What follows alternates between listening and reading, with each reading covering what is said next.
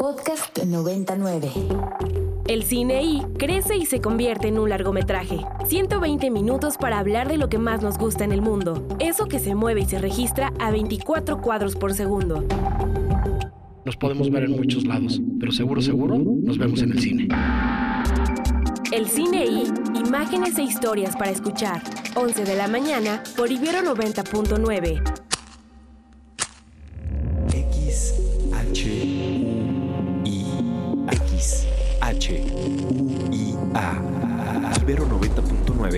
90.9 90.9 MHz Frecuencia modulada con 10.000 watts de potencia 90.9.1 Canal digital con 130 watts 130 watts Prolongación Paseo de la Reforma 880 Lomas de Santa Fe 01219 Ciudad de México.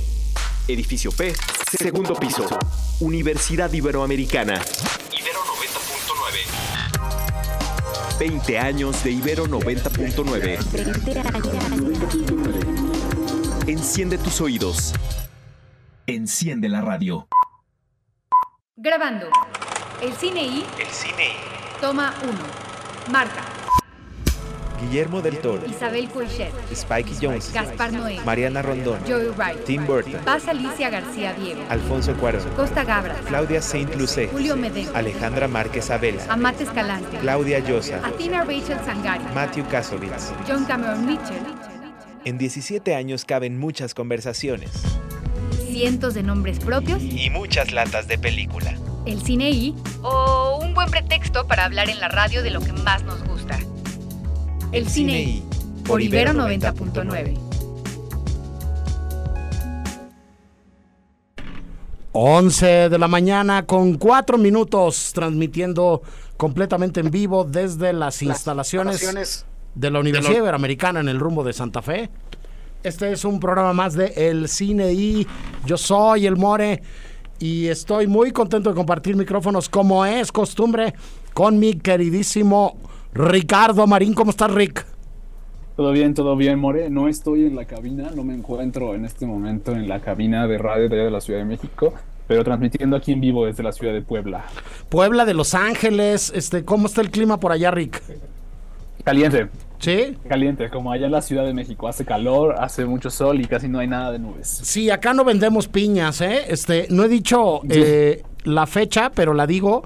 Hoy es viernes 5 de mayo del 2023 o no, dependiendo de usted, de si usted nos está escuchando en vivo o está escuchando la versión de podcast de este programa. Está en la mesa de este programa, como también es costumbre, uno de los orgullos del Estado de México, Andrés Durán Moreno. ¿Cómo estás, Andrés? Presente, More, ya un viernes más, viernes 5 de mayo, muy padre.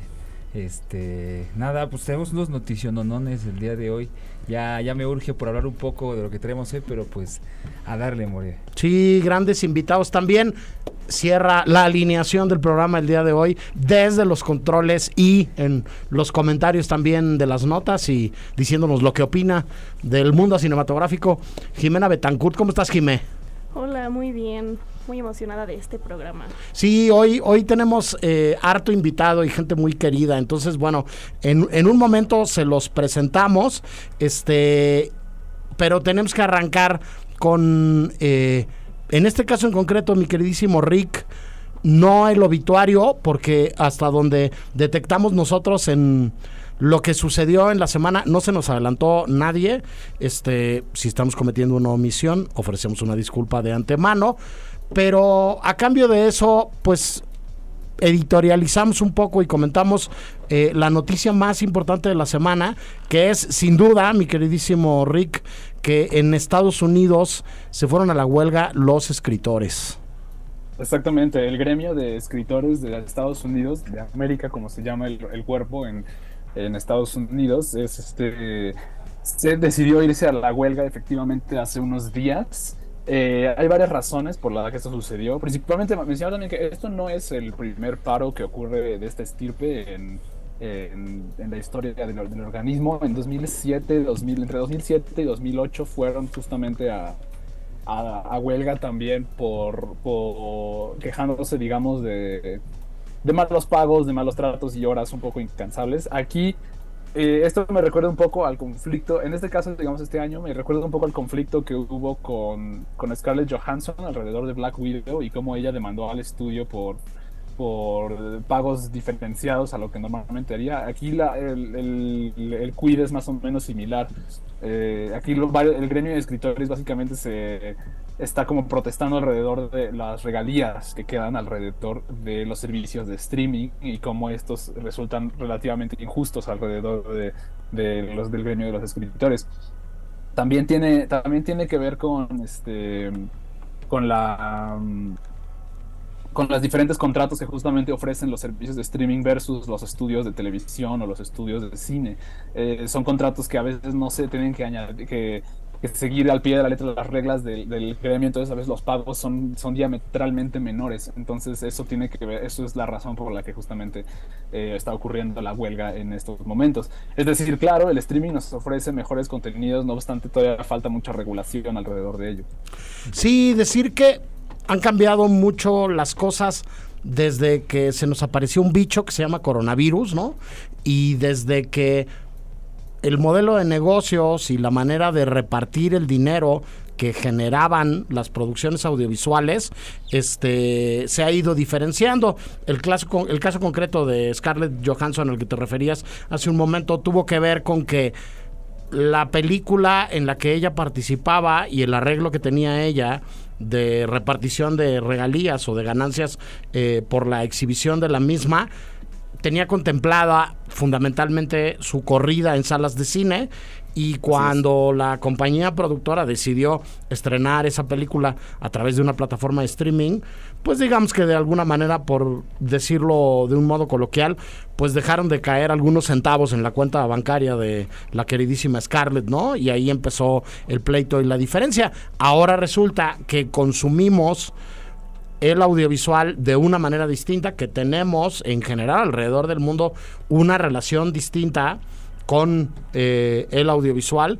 Y pues este todo lo que está pasando con eh, este consumo en las plataformas este no está considerado o les parece a los escritores. Yo la verdad es que creo que tienen una importante cuota de razón este que no es justo cómo se está repartiendo el dinero de lo que está sucediendo ahí. Andrés, tú querías comentar algo. Sí, pues que ver que esto ya había sucedido en 2007 y que vuelva a suceder creo que tiene mucho que ver con también cómo ha cambiado la tecnología, ¿no? Justo hace aproximadamente un mes, eh, a todo el, universo creativo de, gremio de alrededor del mundo, pues nos encontramos con el asunto de la inteligencia artificial, que también tiene que ver en este pequeño problema que se ha venido este, desenvolviendo, ¿no? Porque ya hubo una especie como de demanda de parte del gremio de escritores para que se prohibiera el uso de, de chat GTPT 3 y 4 y todo eso.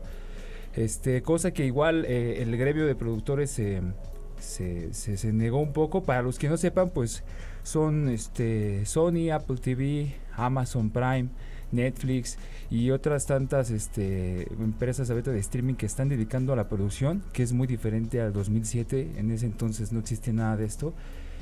Y esta democratización o exceso, digamos, como de demanda ha generado que pues a mucha gente le empiecen a pagar muy poquito y que se genere esta cosa que, que, aquí se explica en la, en la nota que se llama algo así como economía... Mm, eh, el chiste es economía jig, le dicen, que es como transformar el asunto del escritor, el papel del escritor en un asunto casi como freelance, o sea, ya no hay una especie de contrato, ya no hay nada que, que que te dé certeza de que vas a sobrevivir durante los próximos, el próximo año, durante, durante este, la duración de la serie, ¿no? Entonces este es uno de los grandes puntos conflictivos que tiene la, la, esta controversia que estamos viendo hoy en día y pues ojalá como en ese entonces se llegue a la conciencia porque no sé si recuerden en 2007 Breaking Bad dos episodios se, se perdieron, este, después desesperadas estuvo en muchos problemas. Este programa de, creo que Jimmy Fallon incluso explica en una entrevista que él sin sus guionistas estaría perdido porque incluso esos programas son escritos por personas, ¿no? Sí, bueno, habría que decir, Rick, que además eh, esto va a empezar a afectarle de entrada a los programas que se hacen todos los días, ¿no? A los talk shows, a, las series que todo el mundo espera ávidamente ver eh, cada fin de semana con capítulos de estreno. se nos olvida que lo que consumimos a veces como, como contenidos mediáticos, pues tiene guionistas detrás, ¿no, Rick? Exactamente, sí, eh, sí, todos estos productos, estos productos, todos estos programas tienen, tienen escritores, y es un equipo grande de escritores, ¿no? Saturday Night Live, este, los, todos los daily shows, etcétera, todos esos tienen, tienen a escritores y un equipo robusto de escritores detrás, ¿no?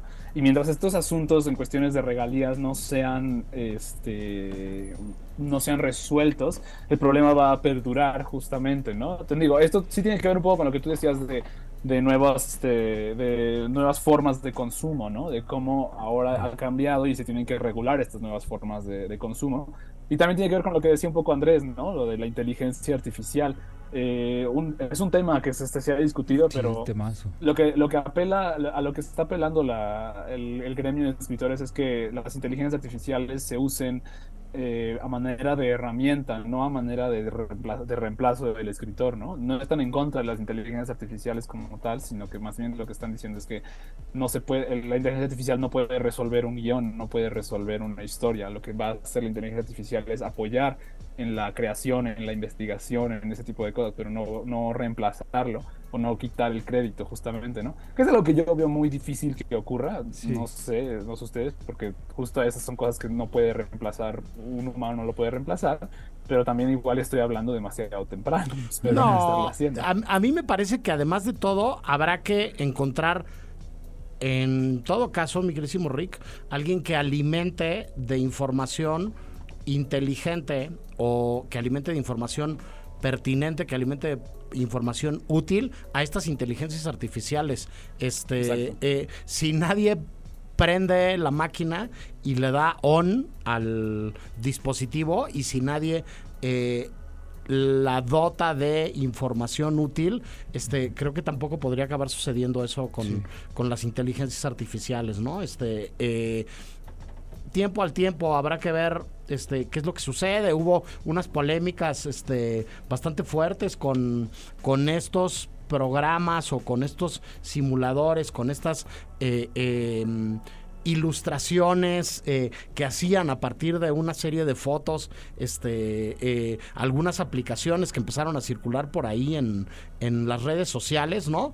Este, y este creo que se generó también una alerta apocalíptica, ¿no? En los términos más de Humberto Eco posibles, ¿no? De, ah, nos vamos a quedar todos sin trabajo y vamos a perder todos, este, fue un hype de un momento, creo yo, no veo yo hoy este, inundadas de la misma manera este, eh, las publicaciones de las redes sociales, al menos de la gente que, que, que yo tengo más o menos contacto, ¿no? Y, y habrá que ver, pues, este, si son buenas para tomar decisiones de dirección atrás de una cámara, por ejemplo, ¿no? O sea, si van a poder este eh, operar o no este un Steadicam o un dron o este o empujar un dolly, ¿no? Este o escribir un guion este que no sea demasiado diferente al que podría escribir alguien con los conocimientos básicos y siguiendo una receta, ¿no? O siguiendo como, como una serie de puntos que se supone, este, los grandes maestros del guionismo dirían que tiene que tener una película. Tiempo al tiempo, este, por lo pronto, los guionistas de la industria norteamericana están en huelga. Por ahí hay varias alertas este, diferentes desde, desde organizaciones del gremio de los escritores en México que piden los escritores mexicanos se solidaricen con la lucha de los escritores norteamericanos, hasta notas periodísticas que dan por un hecho que se van a venir a México a buscar guionistas, producciones norteamericanas y que algunos miembros del gremio en México pueden aprovechar o pueden capitalizar eh, escribiendo cosas desde México al no ser parte del sindicato, ¿no? Y al no estar vinculados con ello. creo que tiene mucha cola eh, todavía el tema y el asunto y creo que es algo de lo que vamos a seguir platicando varias semanas, Rick. Pero mientras tanto te pediría que nos fuéramos con una rola. Vámonos con algo que está relacionado a nuestros primeros invitados. Eh, lo que vamos a escuchar ahora es una versión de Lucy Dacus, de una canción que seguramente ya han escuchado, que se llama La Bien Ross. Esto es eh, Lucy Dacus. Venga.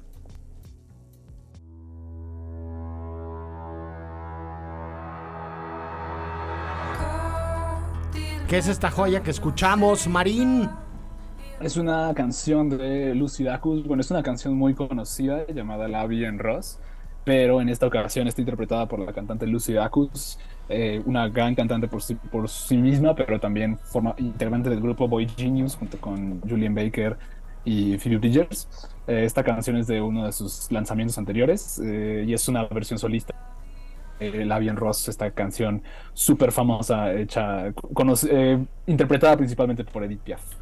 Este, un clásico de la música popular global, como bien dices tú, eh, famosa eh, originalmente por la voz y la tesitura única de eh, Edith Piaf. Y viene a colación porque está en cabina un hijo pródigo de este programa, antiguo colaborador del Cine I durante varios años compañero de batallas del el Festival de Cine de Morelia, de transmisiones en muchos lugares, Rick. Este, pero además es el momento de seguir avergonzándote, lo siento. Eh, exalumno también mío, este, en el área de cine del Departamento de Comunicación de la Ibero, Miguel López Valdivia, bienvenido a cabina. Ah, no puede ser, muchísimas gracias, estoy súper, súper, súper emocionado de regresar acá. Eh, estuve haciendo este programa cuatro o cinco años aquí contigo eh, y pues regresar se siente casita. Sí, efectivamente, está en casa Miguel, pero bueno, ahora es el momento en el que deslindamos eh, la parte de eh, maestro y alumno y de antiguo colaborador del programa, porque además nos da muchísimo orgullo este, decir que vienes a presentar tu ópera prima este un proyecto que codiriges eh, abajo además de esta figura o este nombre artístico de antónimo no este y que está en cartelera desde el día de ayer Miguel. Sí así es. Eh, antónimo somos Carlos Silva y yo mi hermano mi socio creativo que lamentablemente no puede estar aquí con nosotros pero sí, nos juntamos él y yo a trabajar en el 2017 con el fin de hacer cine, de hacer lo que amamos.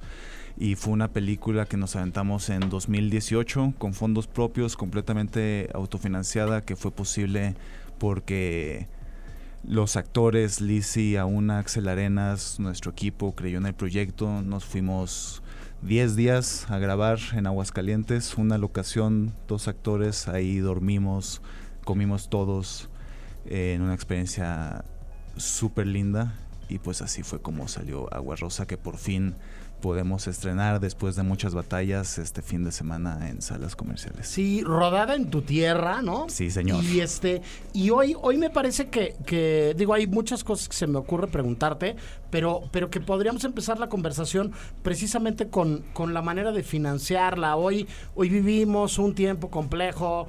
Jime, este, Andrés, Ricardo, yo, llevamos mucho tiempo revisando en el programa eh, todo lo que tiene que ver con el tema del financiamiento, de los recortes a los fondos, de los apoyos, de lo que ha sucedido con el papel del Estado en la producción cinematográfica, pero hay muchas maneras de hacer una película. Este, este es un largometraje que acabas de decir, si no me equivoco, se rodó en 10 días. Así es. Este, y con un equipo reducido de personas y con una cantidad limitada de recursos. ¿Por qué se les ocurre hacer la película así?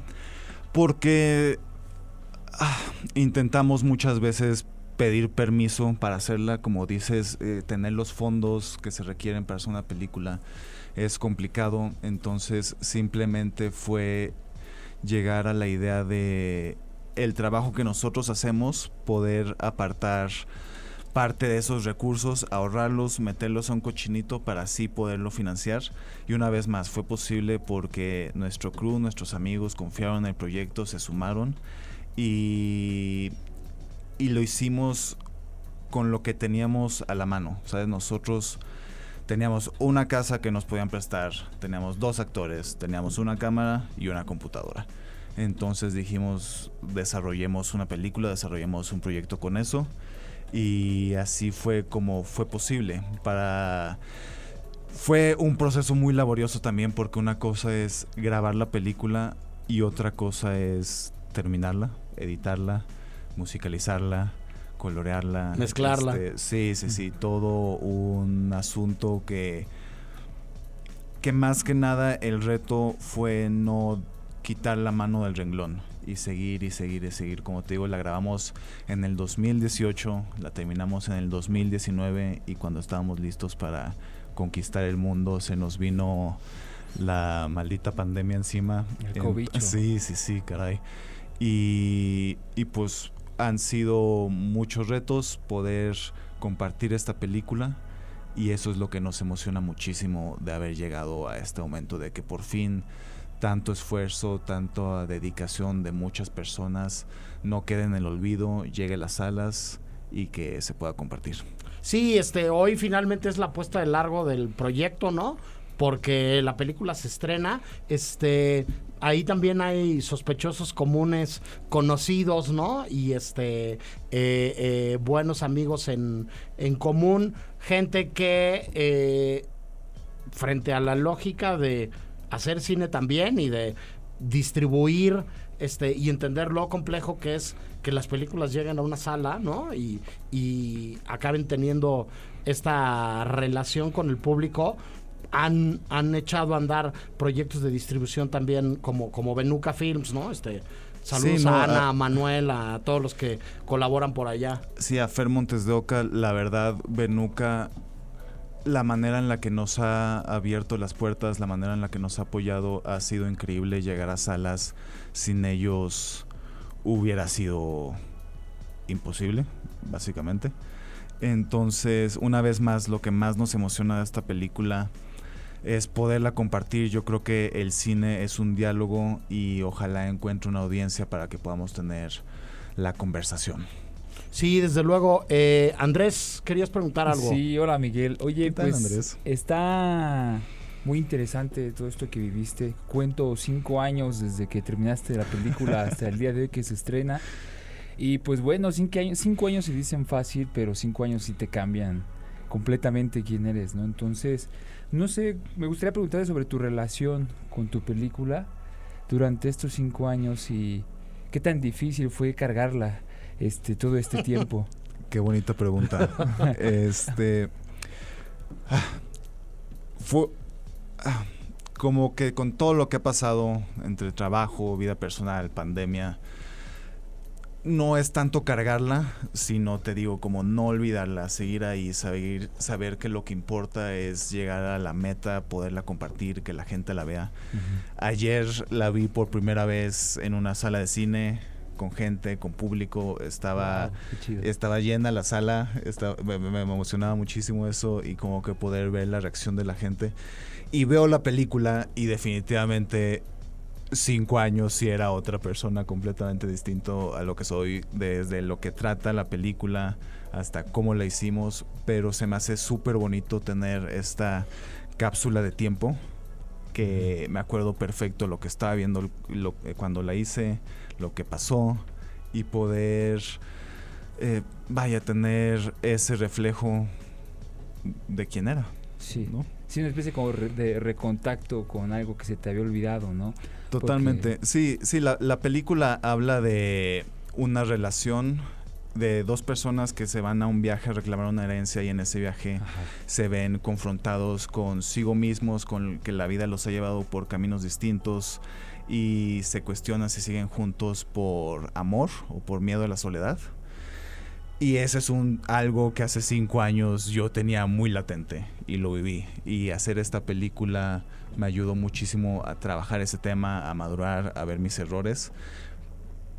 Pero de nuevo, ya es como algo que pues hace cinco años se vio, ahorita ya estoy en un punto completamente distinto, pero una vez más se me hace súper bonito poder revisitar eso, que me siga emocionando, que siga estando convencido de las decisiones narrativas que tomamos. Y pues nada. Sí, esta pregunta y respuesta es como de meme, ¿no? De, ¿qué le dirías a joven que fuiste? pues literal, ¿qué le dirías al joven de qué le preguntarías al director de hoy, Ricardo Marín, este, que tú conociste este eh, compartiendo chelas en el Festival de Cine de Morelia? Pero no entendí toda la pregunta, como que se, se, la señal no, no, fue genial. Que, que, si te acuerdas de mm, Morelia y de mm, Diego Calva y el Peluca. No, ¿qué, qué le quieres preguntar a Miguel? ya, sí, es que no, no entendía quién, perdón, sí, como que hubo un error ahí en la comunicación.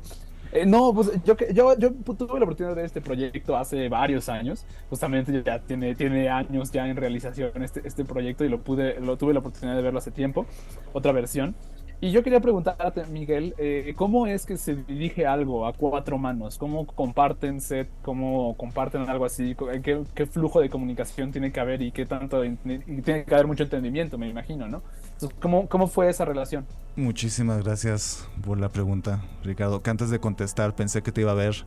Estoy muy triste de que no estás aquí, pero bueno. Lo siento. Este, ¿Cómo se dirige a cuatro manos? La verdad, con Carlos ha sido desde un principio un proceso súper orgánico, no es tan cerebral. Lo que nosotros hacemos para todo el trabajo que, este, que hacemos, comerciales, cine, es hablar muy puntualmente qué es lo que queremos hacer y cuál es la finalidad del proyecto y cuál es la mejor manera de contarlo.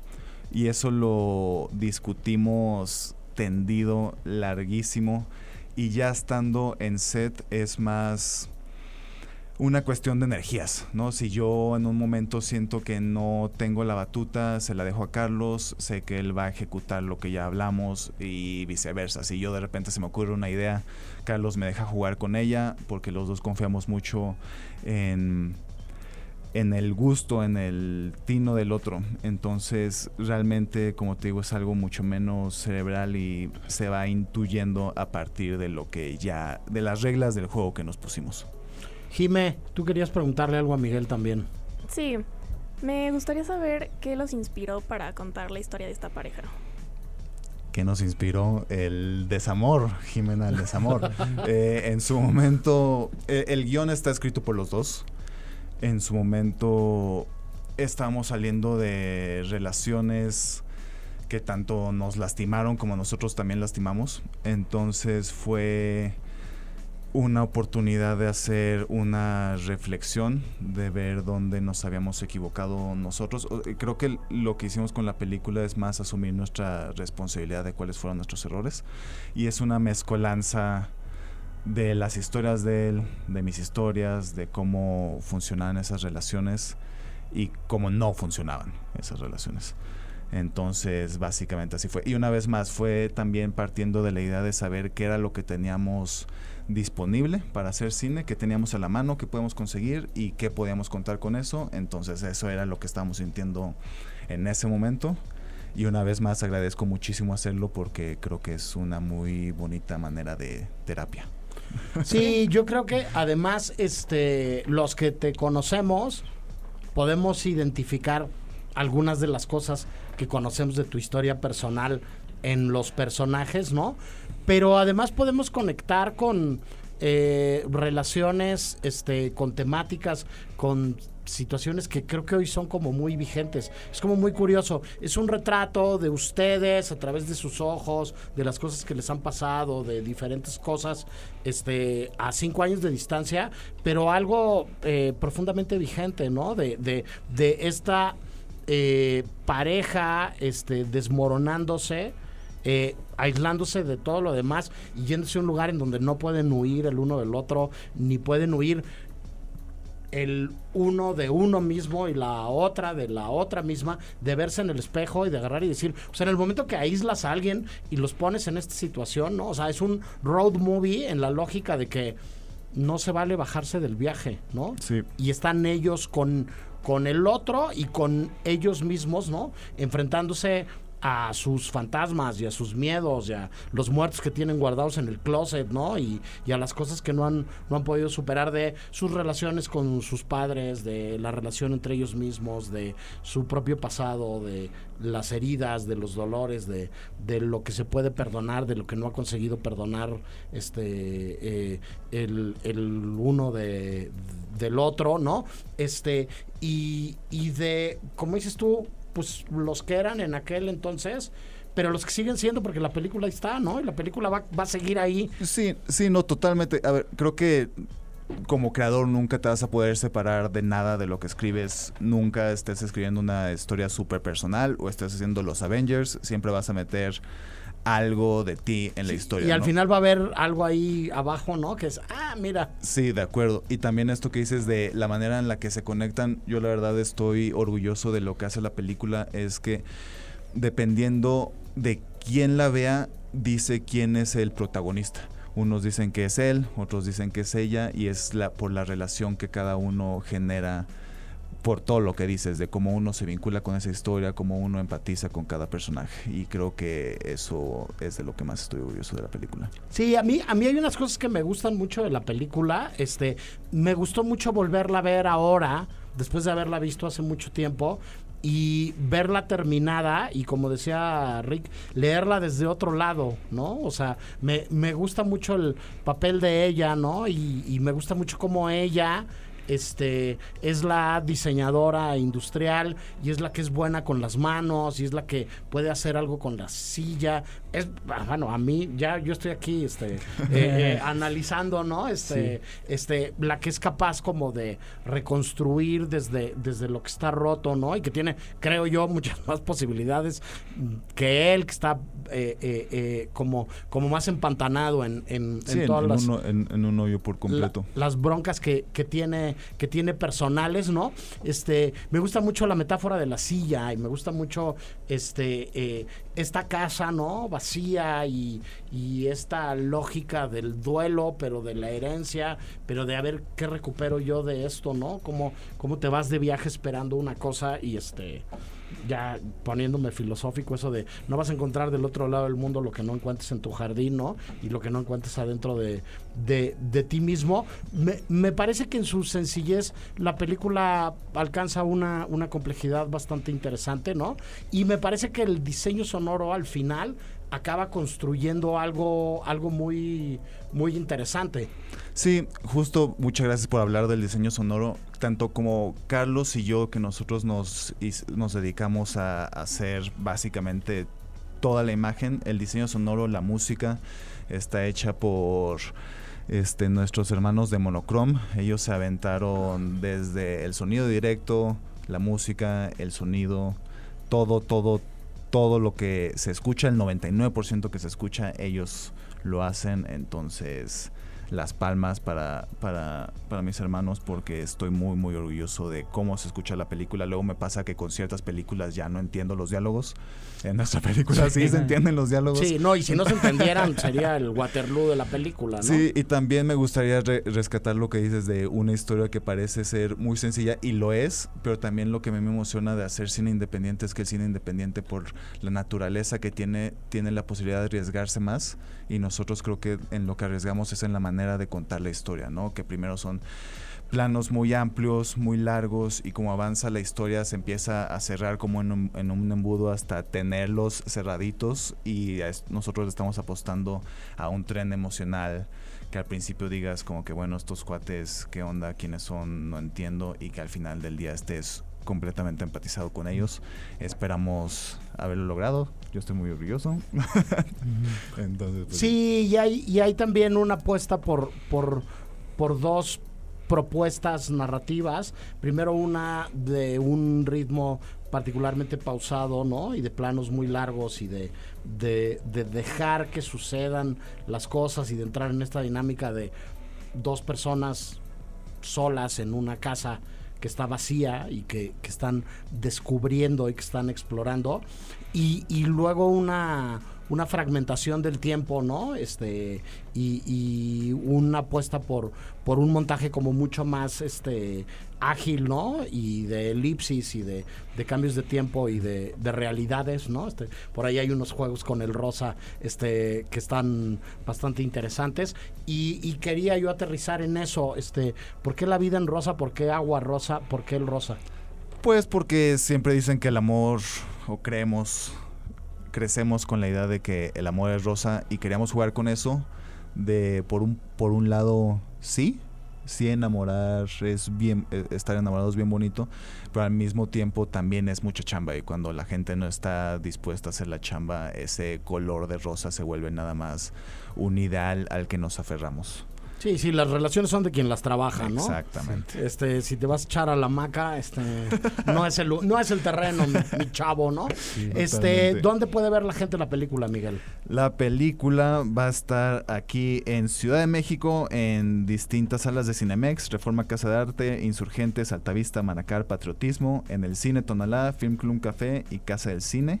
Aparte estaremos en cines independientes y cinetecas en Cuernavaca, Durango, La Paz, Guadalajara, Monterrey, Oaxaca, San Cristóbal de las Casas, Tijuana, Toluca y Yucatán. Bueno, pues ahí está cine mexicano independiente, hecho con la a, mano, ¿no? Este, con mucho corazón porque era lo único que había, ¿no? Exactamente. y bueno, este eh, y llegando a tener una exhibición comercial y una distribución y este y y buscando su público, ¿no? Dicen por ahí que no hay peor película que la que no se ve.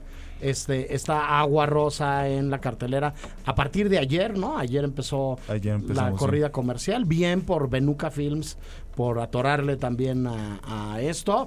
Eh, acá orgullosos en la Ibero de haber empujado el carro cuando hizo falta, ¿no? Y sobre todo de ver, ver que pues que es el primero de muchos proyectos. Seguramente eh, nos darán un pretexto para seguir platicando contigo. Por favor, More, sí. Y nosotros creemos que el cine no es cine sino hasta que se comparte, hasta que existe un diálogo. Entonces, por favor, vayan a verla. Por favor, lo que les guste, lo que no les guste, díganos. Estamos súper abiertos, estamos súper emocionados de tener esta conversación. Bueno, pues nada, nosotros vamos al primer corte del programa del día de hoy y volvemos con más del cine y no se vayan. El Cine I presenta. Presenta. Apuntes sobre el futuro del celuloide. Toma uno. Toma uno. Tres cosas nos han salvado en esta pandemia. La comida, las historias y las medicinas. Guillermo del Toro. El, Cine, I presenta. Presenta. Apuntes sobre el futuro del celuloide. Toma dos. Toma dos. Todo va a ser diferente a partir de ahora. Viene una nueva generación que ve de otra manera el arte del cine eso sí, el cine seguirá porque siempre necesitaremos historias. Costa Gabras. Seguimos en vivo en el cine y se queda cargada de energía positiva esta cabina cada que tenemos una entrevista buena e interesante. Y este hoy nos falta una más todavía que sabemos que también será muy buena. Este muchos temas, mi queridísimo Rick, este hemos estado hablando las últimas semanas del Festival de Cine de Cannes y la nota de este año relacionada con el festival Ricardo Marín tiene que ver con sus jurados. Así es, More. Justo eh, hace poquitos hemos, eh, como siempre, el Festival de Cine de Cannes revela eh, sus componentes a cuentagotas. Este, vamos enterándonos semanas después que también se quedó seleccionada la película de Mate Escalante, no revelan quién es el jurado completo a la primera, sino que más bien lo van diciendo poquito a poquito. En este caso ya dijeron quién va a ser el, jurado completo, eh, presidido por Ruben Oslund, pero también formado por Paul Dano, Julia Ducournau, Brie Larson, Damián Cifrón, Atik Ramini, eh, Denis Menochet, también este gran actor. Eh, entonces, eh, esas son como algunas de las noticias que tenemos. Por otro lado, el jurado de una cierta mirada de John C. Riley, Paula Beer, David Cho, que acaba de hacer una película buenísima llamada Retorno a Seúl. También este, Emil Dequené y Alice Wincocourt son, forman parte del jurado de una cierta mirada. Eh, No obstante, también tenemos otras, este, hay, e, esas son como las más, digamos, este, relevantes. No obstante, también tenemos una noticia relevante que es un homenaje que se le hace a Michael Douglas también. Le van a hacer un homenaje a este gran actor que estuve investigando hace, hace años, como que estuve checando la historia de Michael Douglas y resulta que él fue un exitosísimo productor antes de eso. Yo creo que, yo creo que si, si me aventuraría a hacer una interpretación, diría que él quería como alejarse de la imagen de actuación, justo él no quiso más bien acercarse a la actuación tanto como su papá, como Douglas, como este Kirk Douglas. Eh, Douglas, sí, cierto, como Kirk Douglas. Y más bien, este, más bien entró a la producción y entró a la producción de una de las películas más memorables que tiene eh, la filmografía norteamericana, que es este Atrapado sin salida. Ni más ni menos. De Milos Forman, justamente, ¿no? Entonces sí se le va a hacer un homenaje a Michael Douglas también en el Festival de Cine de Cannes. Eh, y vaya, yo estoy muy emocionado por esta edición. Siento que va a haber excelentes películas en, el, en, el, en, la, en la terna. Y, me emociona mucho también que hayan puesto a Julia Ducournau también ahí en, entre, entre, el jurado del Festival de Cine de Cannes. Esta, la directora de, de, de, esta película Raw y también la ganadora de la Palma de Oro, eh, Titán. Sí, este, cada vez más los festivales de cine acaban apelando a quienes los ganaron en ediciones recientes para que acaben siendo las figuras centrales de, del, jurado en los años posteriores. Entonces, en esa lógica, pues quien se llame a sorpresa, eh, viendo llegar a Ruben Oslund, ¿no? al jurado de los Consama, de, los meros meros de Cannes de este año, pues bueno, este es que igual y no ha seguido estos festivales en últimos en últimas fechas. Este de una u otra manera pues es algo que alimenta la propia lógica y mística de los festivales. Es te, te acabaste convirtiendo en un nombre propio y en una referencia de este medio pues vuelve a casa, ¿no? Y vente acá a ver películas y a decirnos tú, desde tu óptica, así como lo hicieron otros de una manera osada en tu caso, ¿quiénes te parecen que son las nuevas voces que merece la pena que escuche todo el mundo? Hablar de Ruben Oslund y hablar de Julia Docournau es un ejemplo fantástico. Este, con películas que a mucha gente le encantan, pero que también a mucha gente le han chocado y también que para mucha gente han sido difíciles por el tono, por eh, lo excesivas, por lo transgresoras, por muchas cosas más. Pienso, habrá que revisar quién estaba en el jurado. En el caso concreto de Julia Docurno estaba Spike Lee como presidente del jurado ese año, ¿no? Es verdad. Este, habría que ver quién era el presidente o la presidenta del jurado el año pasado con, con el Triángulo de la Tristeza, pero sí me parece que es interesante ver cómo ahora ellos tienen la oportunidad, Rick, de decir, estas voces de lo que viene este año, esto transgresor, esto raro, esto diferente, que insisto, a veces nos gusta o no nos gusta dependiendo de nuestro criterio. Este, eh, yo me acuerdo haberme salido de películas en la Berlinale que al final terminan ganando este el oso de oro y me doy un trancazo contra la pared este bastante sabroso no este saludos a Dina Pintile no desde aquí este con Touch Me Not no exactamente. La verdad es que no pude con la película me me chocó literalmente y me me exigió más de lo que estaba yo dispuesto a dar en ese momento y después con el rabo entre las patas y arrepentido tuve que regresar a ver la película. Pero, pero creo que son como eh, enseñanzas y cosas interesantes en el mundo del cine, Rick.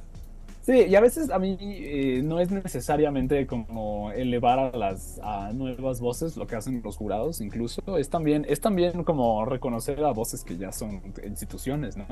O sea, en, por ejemplo, en, en, la selección oficial solo hay como dos o una película, creo que están que pueden competir por la cámara de oro. En realidad, casi todas son ya de son ya de autores, este ya de autores más o menos relativamente consagrados. En realidad tenemos películas de Aki Kaurismaki, de Todd Haynes, de Hirokazu Koreda, varios que han ganado ya previamente también el Festival de Cine de Cannes, ¿no? Sí, sí. También eh, me, interesa justo a mí ver como estas reacciones, justo porque están eligiendo jurado, a gente de jurado que es pues relativamente, algunos son más jóvenes, justamente tienen menos tiempo en la industria y ver cómo ellos interpretan esta esta, pues el legado cinematográfico que deja gente como Aki Kaurismäki, me parece interesante también, ¿no?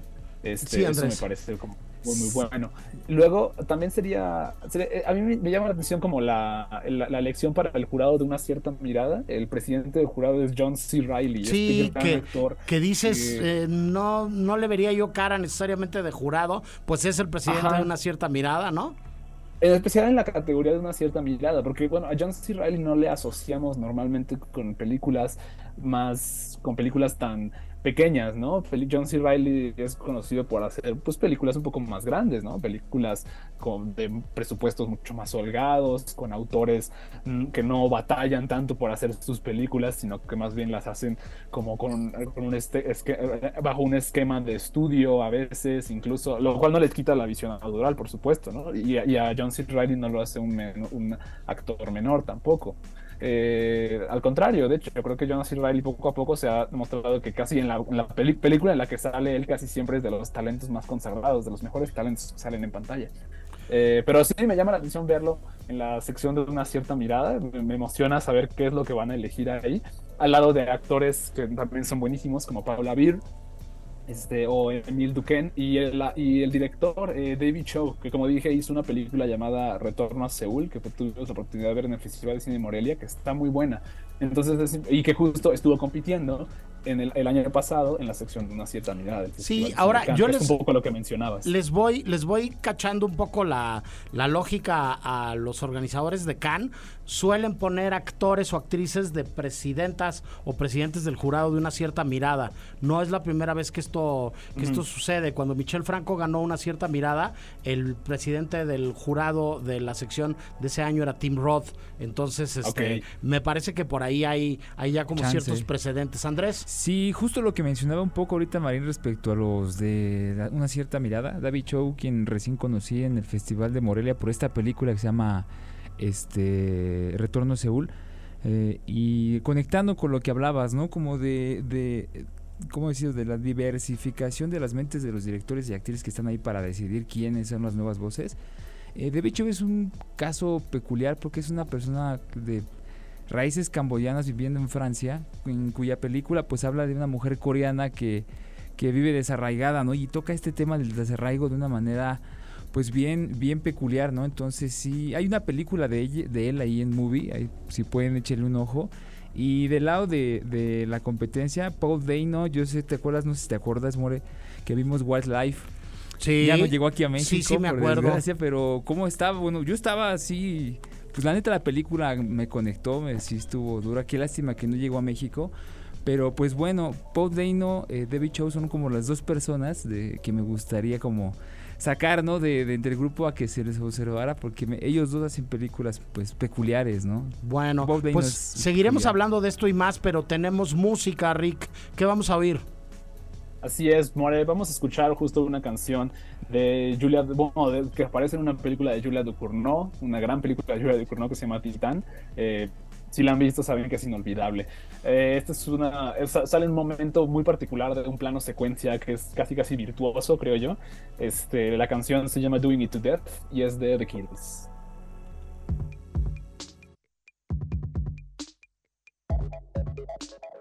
¿Qué escuchamos, Rick? Escuchamos una canción en la voz de Alison Mosshart. La canción se llama Doing It to Death y es de The Kills, parte de la banda sonora de Titan de Julia Ducournau. Y seguimos muy contentos acá en cabina, eh, recibiendo más invitados. Este, la siguiente voz que escucharán ustedes es otro egresado de la HH, carrera de comunicación de esta universidad.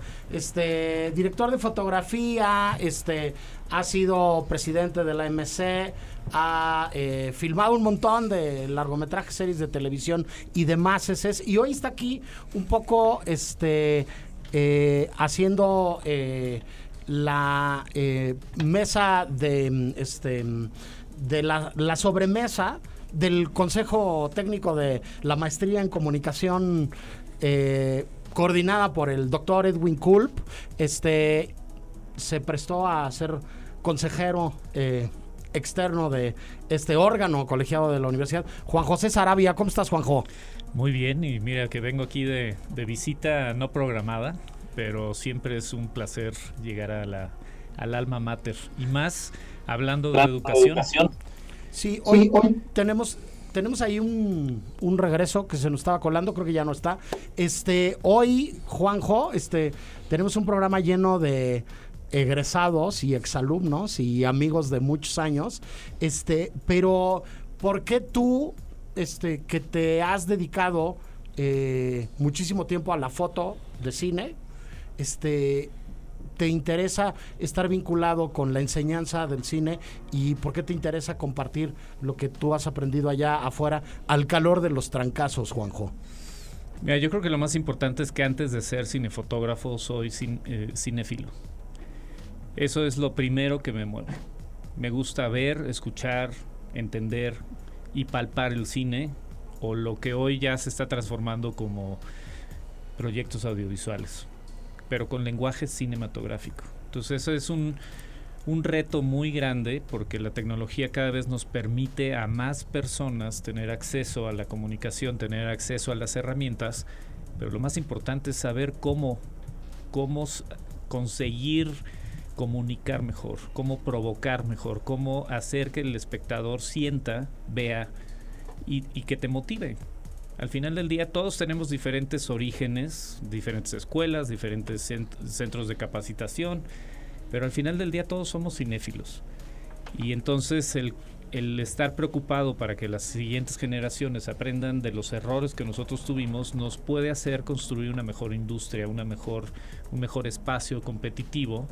Y por eso me interesa estar en contacto con las instituciones educativas. Estoy también, soy parte de, de la Academia Mexicana de Artes y Ciencias Cinematográficas, sigo siendo parte de la Sociedad Mexicana de Autores de Fotografía Cinematográfica, mejor conocida como la AMC, y ahora me sumo a este proyecto que me entusiasma mucho y es un gran honor estar preocupado por la educación en este país. Sí, bueno, en la Ibero hay una tradición de enseñanza cinematográfica de muchísimos años, ¿no? Este dan fe de ello las y los egresados de acá que están haciendo eh, un montón de cosas antes de, de que llegaran los que ya están aquí, que son de distintas generaciones. Acaba de pasar Miguel López Valdivia, que fue colaborador de este programa durante cinco años y que es exalumno del área de cine que hoy estrena su ópera prima en cartelera también, ¿no? Y entonces es, es un círculo, ¿no? Una comunidad que se va formando y pues gente de distintas generaciones que establece un diálogo, ¿no? Y que vamos a empezar a trabajar unos, unos con otros, ¿no? Y que nos vamos a seguir encontrando en el, en el, en el camino unos con otros y que vamos a colaborar con toda la gente que trabaja en las otras instituciones educativas que son las responsables, no sé si estés de acuerdo eh, conmigo o no, eh, de mucho de lo que está pasando hoy en el cine mexicano. Hace 20 años, hace 25 años, no pasaba lo que sucede hoy en el cine mexicano y hay muchos factores y muchos elementos que han hecho que eso se dé. Unos son este, los festivales de cine, otros son las políticas culturales que ha habido, que habrá que defender y pelearse para que siga habiendo. Este, otras son la educación formal, el hecho de que cada vez más gente quiera trabajar en esto y aprender de esto. Y este y en eso creo que la educación formal tiene mucho que ver Juanjo. Sí y definitivamente la educación va en, en ambos sentidos. O sea los que ya salimos los que ya pasamos por aulas aprendemos mucho de regresar a conectar con quienes están empezando sus carreras. Y hay que ponernos en el mismo plano y el mismo nivel porque al final del día todos somos seres humanos que necesitamos comunicarnos, que tenemos unas grandes herramientas, pero hay que orientarlas, hay que entender qué es lo que estamos haciendo. Entonces la educación formal en ese sentido es importantísimo. Sistematizar el que yo, que llevo ya 30 años como cinefotógrafo, poder heredar de una forma sistémica la experiencia que yo he tenido. Ya, ya las siguientes generaciones determinarán si funciona o no, si lo toman o no, pero al final del día es una posibilidad de sistematizar que tengamos acceso a la experiencia de los, de los que estuvieron antes que nosotros. Sí, colaborar con directoras y directores de generaciones posteriores a las tuyas, ¿no? O digo, a mí me parece que el, ejemplo más, más este, eh, útil en tu caso en concreto es, es fotografiar proyectos de Alejandro Lozano, saludos al Patas, ¿no? O sea, que pues que fue mi alumno y que fue tu alumno un poco de alguna manera, ¿no? Exactamente. Entonces, Juanjo, muchas gracias. Solo ponemos en pausa la conversación. Luego hablamos fuera del aire ahorita de todos los proyectos que trae Juanjo entre manos, de los que se puede, de los que no se puede hablar. Ya hablaremos luego al aire de todos los proyectos en los que estás. Gracias por venir al consejo, pero gracias por darte una vuelta acá a cabina. No, muchas gracias por recibirme. Bueno, y nosotros vamos al corte de la hora y regresamos con la segunda parte del cine y ya andan por acá nuestros siguientes invitados. Se va a poner bueno, no se vayan. El Cine I presenta Presenta. Apuntes sobre el futuro del celuloide. Toma tres. Nos estamos dando cuenta de que este cambio va más allá de la manera de distribuir el cine. Está mutando la relación que las películas crean con el público. Paulo Sorrentino. Para más contenidos como este, descarga nuestra aplicación disponible para Android y iOS o visita ibero909.fm.